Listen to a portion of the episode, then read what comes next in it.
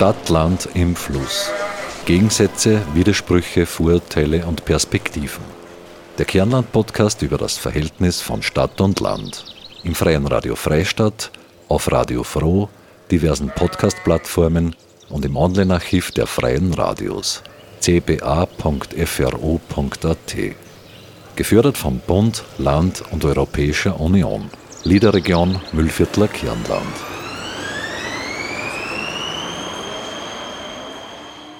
Arbeit ist das halbe Leben, ein Sprichwort. Was aber, wenn ich keine Arbeit habe? Der Arbeitsmarkt ist angespannt, die Arbeitslosenquoten hoch, in der Stadt noch viel höher als am Land. Herzlich willkommen bei einer neuen Ausgabe unseres Kernland-Podcasts Stadt, Land im Fluss. Am Mikrofon begrüßt Sie Claudia Prinz. In Wien liegt die Arbeitslosenquote derzeit bei 15 Prozent. In Oberösterreich sind es im Vergleich nicht mal die Hälfte. Nur 6,9 Prozent der Erwerbstätigen in Oberösterreich sind momentan ohne Arbeit. Und hier ist auch die Arbeitslosigkeit in den Städten im Schnitt doppelt so hoch wie in ländlichen Regionen. Der Bezirk Freistadt hat überhaupt eine der niedrigsten Arbeitslosenquoten Österreichs. Woran liegt das? Ist es leichter am Land einen Job zu finden als in der Stadt? Nehmen gar die pendelnden Landsbewohnerinnen und Bewohner den Städtern die Arbeit weg?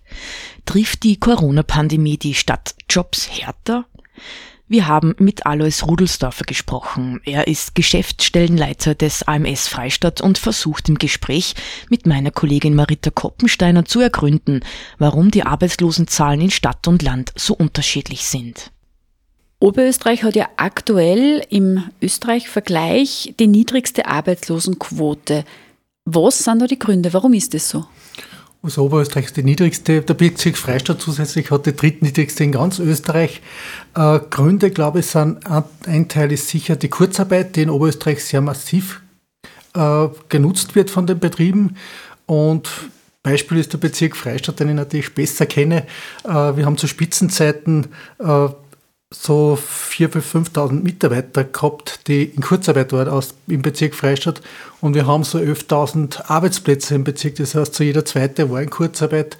Und wenn wir das natürlich nicht gehabt hätten, wäre die Arbeitslosigkeit viel höher. Und äh, die Betriebe wissen genau, dass sie die Arbeitskräfte wieder brauchen werden und deswegen diese Kurzarbeit nutzen, um die Mitarbeiter auch zu binden weil die Erfahrung zeigt, wenn die mal weg sind, gerade im Tourismus momentan äh, und irgendwo anders arbeiten, dass sie kaum wieder zurückkommen, wenn man es dann braucht.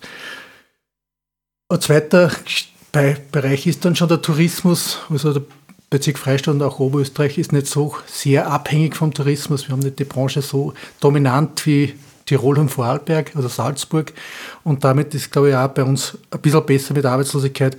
Der dritte Bereich, den ich glaube, ist, dass der Bau sehr gut läuft und speziell der Bezirk Freistadt sehr Bau- und Baunebengewerbe sehr viele Mitarbeiter beschäftigt sind und wir dadurch eine sehr niedrige Arbeitslosenquote auch jetzt wieder haben. Jetzt ist ja gerade die Statistik äh, veröffentlicht worden, wo man Vergleiche zieht zum Februar des Vorjahres. Äh, Im Vergleich zum Vorjahr ist natürlich die Arbeitslosigkeit gestiegen. Ist das allein Corona geschuldet? Ich glaube ja. Also wenn ich mir jetzt die Zahlen anschaue, wir haben eine Steigerung von 6% der Arbeitslosenquote, also der arbeitslosen Personen im Bezirk und Oberösterreich hat eine Steigerung von 19% Österreich 30% Also das ist schon sehr groß. Aber bei uns, glaube ich, im Bezirk ist es alleine die Corona-Geschichte. Wir haben vorher einen sehr guten Lauf eigentlich gehabt. Wir haben permanent niedrige Arbeitslosenquoten gehabt und der März voriges Jahr hat das natürlich alles auf den Kopf gestellt und jetzt kämpfen wir eigentlich mit den Nachwirkungen noch immer. Also da diese eigentlich moderate Anstieg an Arbeitslosen ist zu verkraften und ich glaube, dass das bei uns großteils auf den Corona-Effekt zurückzuführen ist. Wenn man sich die Zahlen anschaut, betrifft die gestiegene Arbeitslosigkeit besonders Frauen.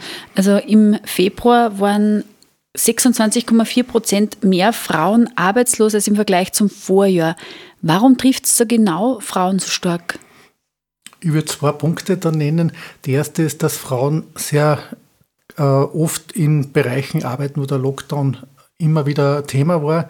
Sonst körpernahe Dienstleistungen, der Handel, Friseure äh, und natürlich der Tourismus, äh, wo doch sehr viele Frauen arbeiten. Und auch wenn jetzt wieder teilweise geöffnet wird, gerade im Handel, dauert es trotzdem wieder Zeit, bis die Mitarbeiter äh, wieder beschäftigt sind, beziehungsweise der Handel so weit äh, die Umsätze hat, dass wieder die volle Belegschaft brauchen.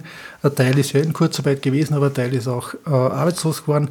Und der zweite Teil, den, der unter Umständen auch ein Thema sein könnte, ist äh, die Betreuungspflichten, also Lockdown, Schulschließungen.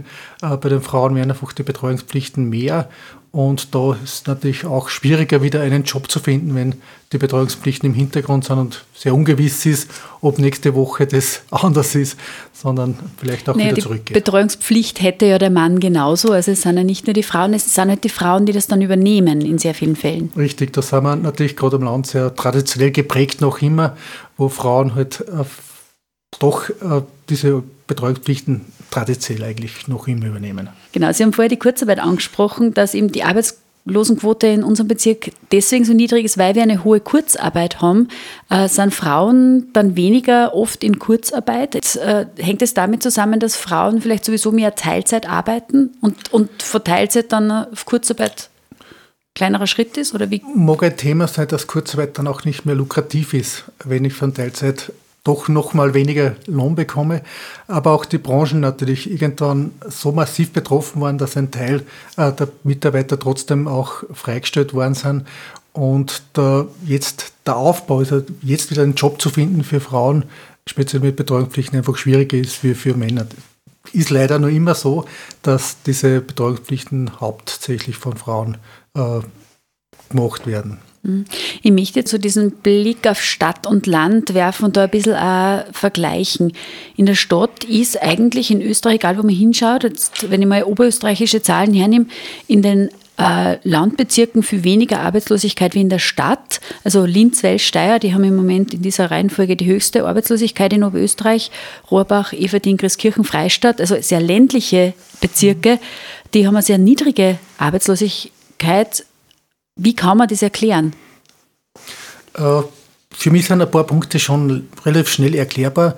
Äh, auf der einen Seite ist äh, die Betriebsstruktur im Bezirk eine andere wie in der Stadt. Also wir haben doch sehr viele klein, mittlere Unternehmen, Einpersonenunternehmen, aber auch zumindest sind sie familiengeführt, Privatpersonen, die verantwortlich sind, die auch aus meiner Sicht zumindest noch mehr Verantwortung übernehmen für ihre Mitarbeiter und nicht gleich, wenn es ein bisschen kriselt, die Mitarbeiter freisetzen. Bei Aktiengesellschaft schaut das sicher anders aus und dann sind es auch die Zahlen gleich anders von der Höhe her. Äh, zweiter Punkt ist das Arbeitskräftepotenzial. Der Mühlviertler hat noch immer den Ruf, äh, verlässlich zu sein, fleißig zu sein, äh, pünktlich zu sein, sich gut benehmen zu können. Also das Auftreten für nach außen für die Firma passt und damit sind sie sehr gefragt und bilden eine sehr große Konkurrenz für die Beschäftigten der Stadt eigentlich, die, die in, in Linz wohnen. Äh, was wir auch haben, wir haben einen relativ hohen Anteil an Personen mit einem formalen Bildungsabschluss. Auch da gibt es Unterschiede zwischen Land und Stadt. Also bei uns gibt es kaum Jugendliche, die nicht zumindest eine Lehre machen oder eine Teillehre. Also ganz wenig Personen, die mit der Pflichtschule aufhören mit der Ausbildung. Äh, sicher auch ein Unterschied. Wir sind ein bisschen flexibler. Die Mühlviertler sind es gewohnt, oder überhaupt die ländlichen Bezirke zu pendeln, also relativ weit zu fahren unter Umständen, was in den städtischen Bereichen, zumindest so wie es von Kollegen her, nicht so einfach ist, auch innerhalb der Stadt die Leute äh, weiter zu bewegen, hier zu pendeln. Wir haben eine sehr hohe äh, Erwerbsquote unter den Beschäftigten. Äh, Sie haben zuerst angesprochen, die Teilzeitbeschäftigung. Wir haben eine sehr große Teilzeitbeschäftigung, nicht immer ein Vorteil, aber für die Beschäftigung selber ist es ein Vorteil. Also die Arbeitslosigkeit senkt es, dass wir sehr viel Anteil haben in diesem Bereich. Migration ist auch ein Thema. Wir haben im Bezirk Freistadt einen sehr niedrigen Anteil an Migranten und da wissen wir auch, es ist natürlich ungleich schwerer für nicht-österreichische Staatsbürger einen Job zu finden, überhaupt wenn sie vielleicht dann sogar aus anderen Kontinenten kommen, hier was zu finden.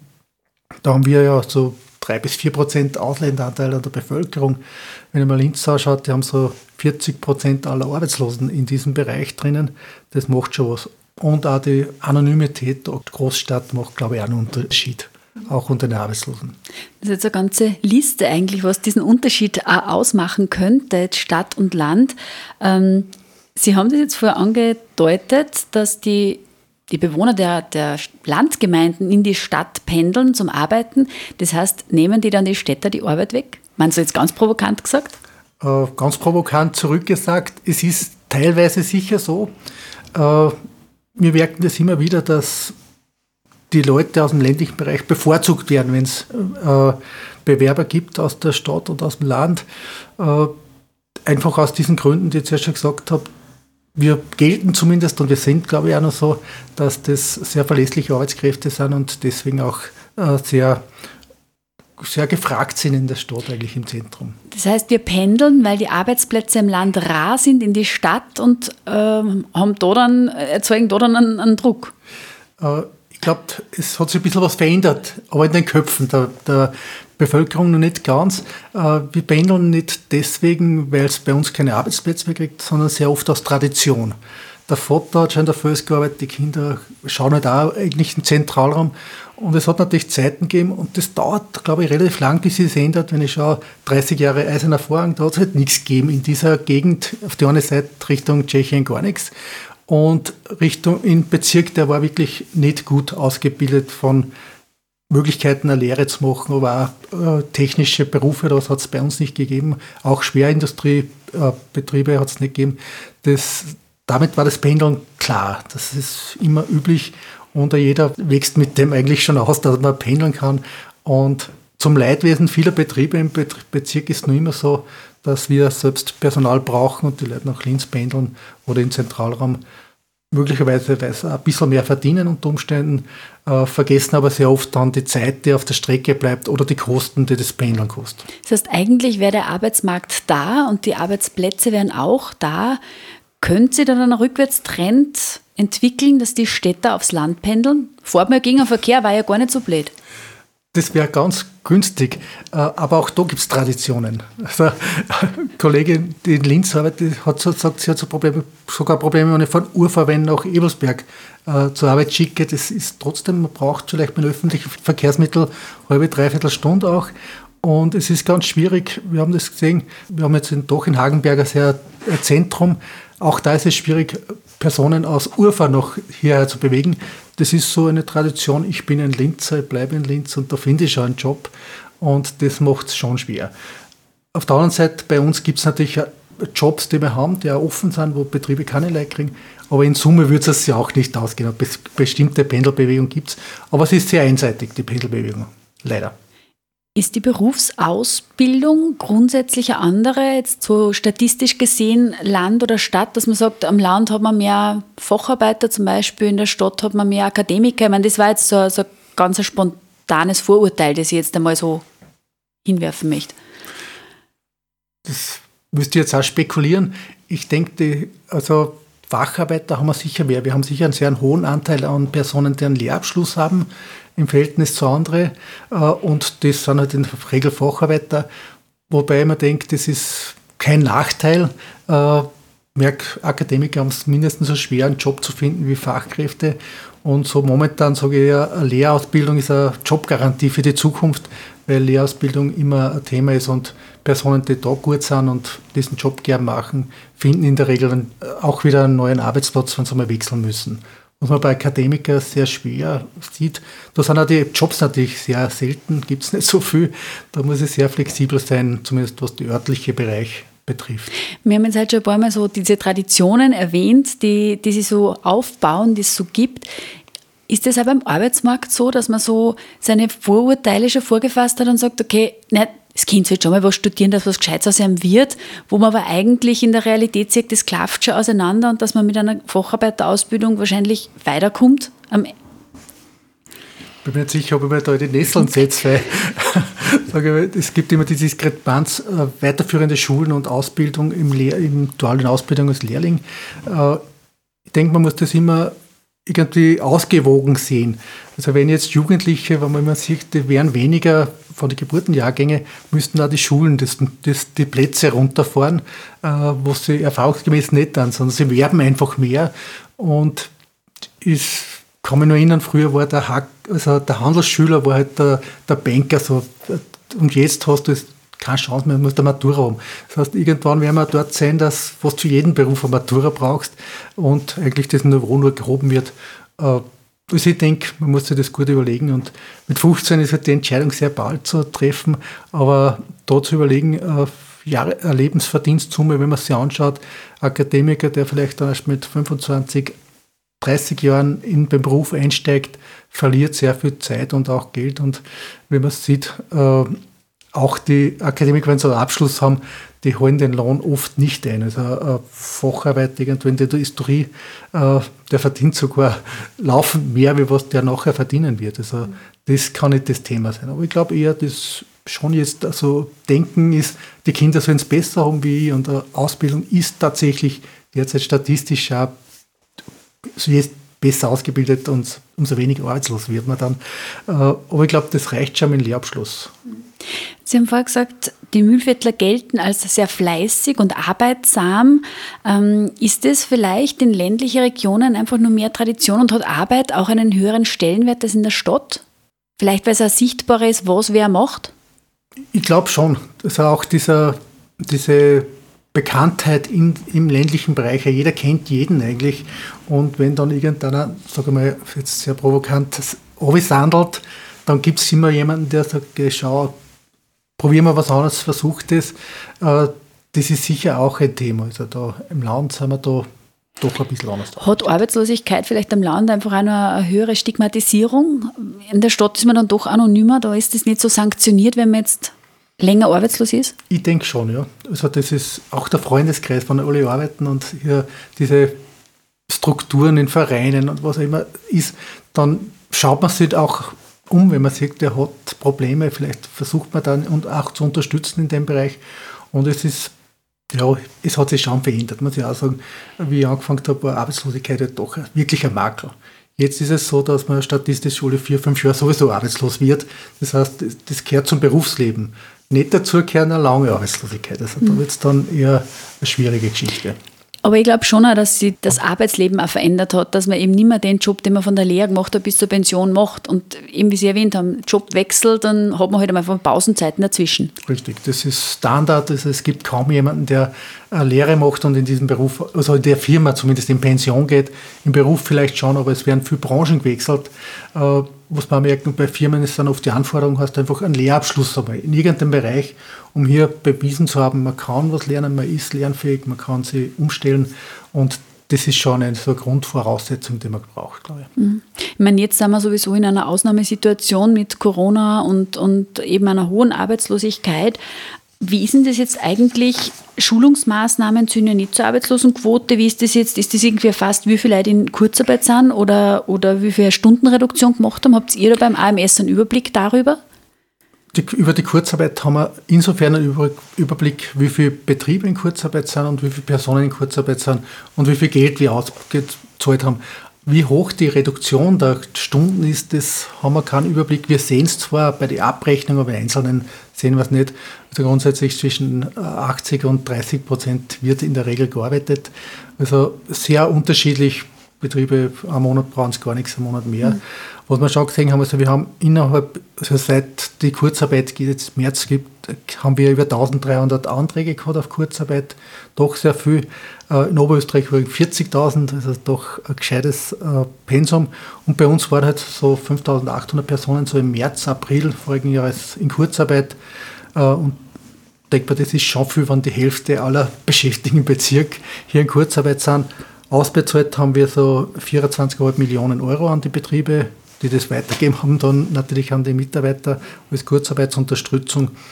Jetzt Ende Februar in der letzten Phase, also seit Oktober bis jetzt, haben wir 310 Betriebe im Bezirk mit fast 400 Anträgen und auch da wieder so 2400 Mitarbeiter sind momentan noch immer in Kurzarbeit, äh, wobei wir nicht genau wissen, wie die Intensität ist. Also die Anträge mhm. laufen, aber ob abgerechnet wird, ob vielleicht schon wieder viel gearbeitet wird, sehen wir nicht. Und wir haben ja jetzt schon wieder über 4 Millionen ausbezahlt für diese Phase. Würde es jetzt dieses Instrumentarium Kurzarbeit nicht geben, wo lagert man denn dann bei der Arbeitslosigkeit? Gibt es da Schätzungen, wenn man sagt, das hätte man jetzt nicht? Ich weiß nicht, ob es seriöse Schätzungen geht, aber ich glaube, dass es extrem höher wäre. Also mindestens auf eine Doppelung würde ich schon bei uns glauben, äh, weil die Firmen auf Dauer sich das nicht leisten können. Eine Zeit geht schon, kann man mitnehmen, aber dann würde sich eine Firma auf jeden Fall einmal einfach rechnerisch einmal das überlegen, ob sie das auszahlt und die Personen zumindest kurzfristig einmal Arbeit freizustellen. Im Tourismus merkt man ja jetzt, die sind vor der Wintersaison einmal freigestellt worden, wie der Lockdown kommen und kämpfen jetzt natürlich mit dem, dass sie nicht wieder reinkommen, solange nicht das wieder wirklich gut läuft. Mhm. Gibt es Jobs, wo Sie sagen, die sind krisensicher? Krisensicher, in Summe bin ich mir ganz sicher, aber äh, sag mal, der Bau ist, ist was, was bei uns zumindest im Bezirk momentan sehr gut läuft. Bau, Baunebengewerbe, dort gibt es jede Menge Personen, die gesucht werden. Äh, Im IT-Bereich haben wir auch gerade im Zentrum Hagenberg immer wieder sehr viel die wir brauchen. Holzbereich ist eigentlich die Bereiche, wo der Bezirk sehr stark ist, traditionell. Das ist Bau, Bau Holz, Tischlerei, Zimmerei sind wir sehr gut. Und diese neuen Bereiche, die kommen sind die letzten Jahre mit IT, mit Lohnverrechnung, Buchhaltung, diese Sachen sind nach wie vor äh, dabei. Und was wirklich sicher, krisensicher ist, ist alles, was der äh, Pflegebereich ist. Also Pflege wird nicht weniger werden. Also da ist auf jeden Fall, wer dort in diese Richtung geht, hat auf jeden Fall eine Garantie, einen Job zu kriegen, sofern er das machen kann. Und das ist egal, ob in Stadt oder Land? Da glaube ich, ist es egal, in Stadt oder Land, das ist überall ein Thema und das wird immer forciert und man sieht, alle Zukunftsprognosen heißt, wir brauchen da mehr, es gehen Leute in Pension, also das wird auf jeden Fall eine Zukunftsbranche sein. Alois Rudelsdorfer, der Geschäftsstellenleiter des AMS Freistadt, war das im Gespräch mit meiner Kollegin Marita Koppensteiner über Arbeitslosenzahlen, die vielfältigen Gründe, warum die Arbeitslosenquoten am Land in Österreich niedriger sind als in der Stadt, die Auswirkungen der Corona-Pandemie auf den Arbeitsplatz und die krisensichersten Jobs der Zukunft, sowohl in der Stadt als auch am Land. Und nun kommen wir auch schon zu unserer Rubrik zur Kruste Weggezogene, Zurückgekommene. Diesmal mit Sonja Hackel, die nach sechs Jahren in den Metropolen Europas wieder zurück in die Heimat gezogen ist. Zur Kruste Weggezogene, Zurückgekommene.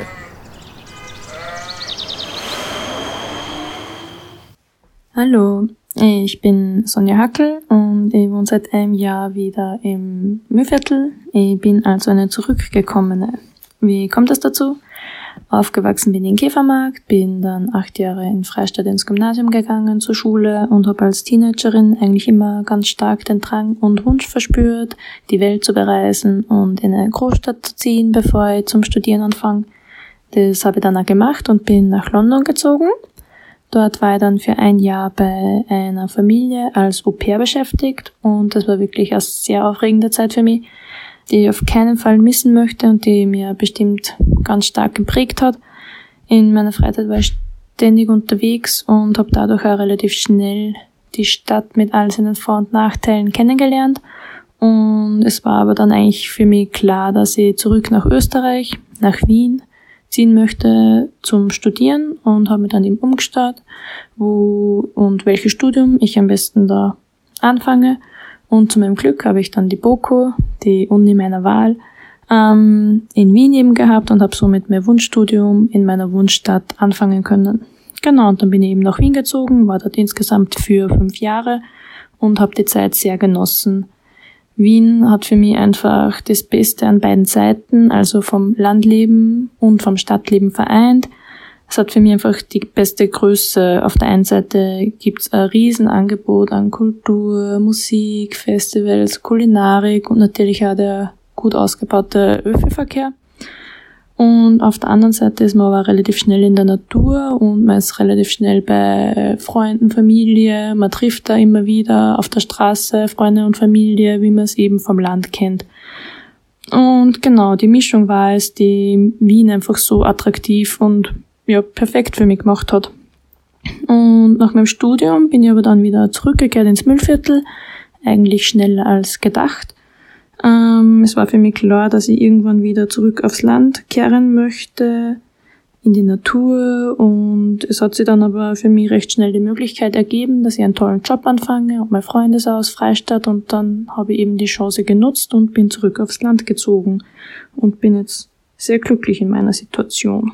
Ja, und eigentlich hätte man die Eingewöhnungsphase vor einem Jahr, also den Umzug von Stadt auf Land, schwieriger vorgestellt. Aber gerade wie der erste Lockdown war, war ich dann umso glücklicher, wieder am Land zu sein. Und das ist eigentlich der Grund, warum ich langfristig wieder auch hier am Land leben möchte. Ähm, man muss nicht in die Natur fahren, sondern man ist einfach in der Natur. Und darum würde mich auch als Landmensch bezeichnen, der gerne am Wochenende ab und zu in die Stadt flüchtet. Das war Sonja Hackel, ein Landmensch mit kleinen Stadtfluchttendenzen. Und damit sind wir auch schon wieder am Ende unserer heutigen Podcast-Episode von Stadtland im Fluss angelangt. Am Mikrofon verabschiedet sich Claudia Prinz. Redaktion Marita Koppensteiner, Martin Lasinger und Claudia Prinz. Stadtland im Fluss. Gegensätze, Widersprüche, Vorurteile und Perspektiven. Der Kernland-Podcast über das Verhältnis von Stadt und Land. Im Freien Radio Freistadt auf Radio Froh, diversen Podcast-Plattformen und im Online-Archiv der Freien Radios cba.fro.at. Gefördert vom Bund, Land und Europäischer Union. Liederregion Müllviertler Kirnland.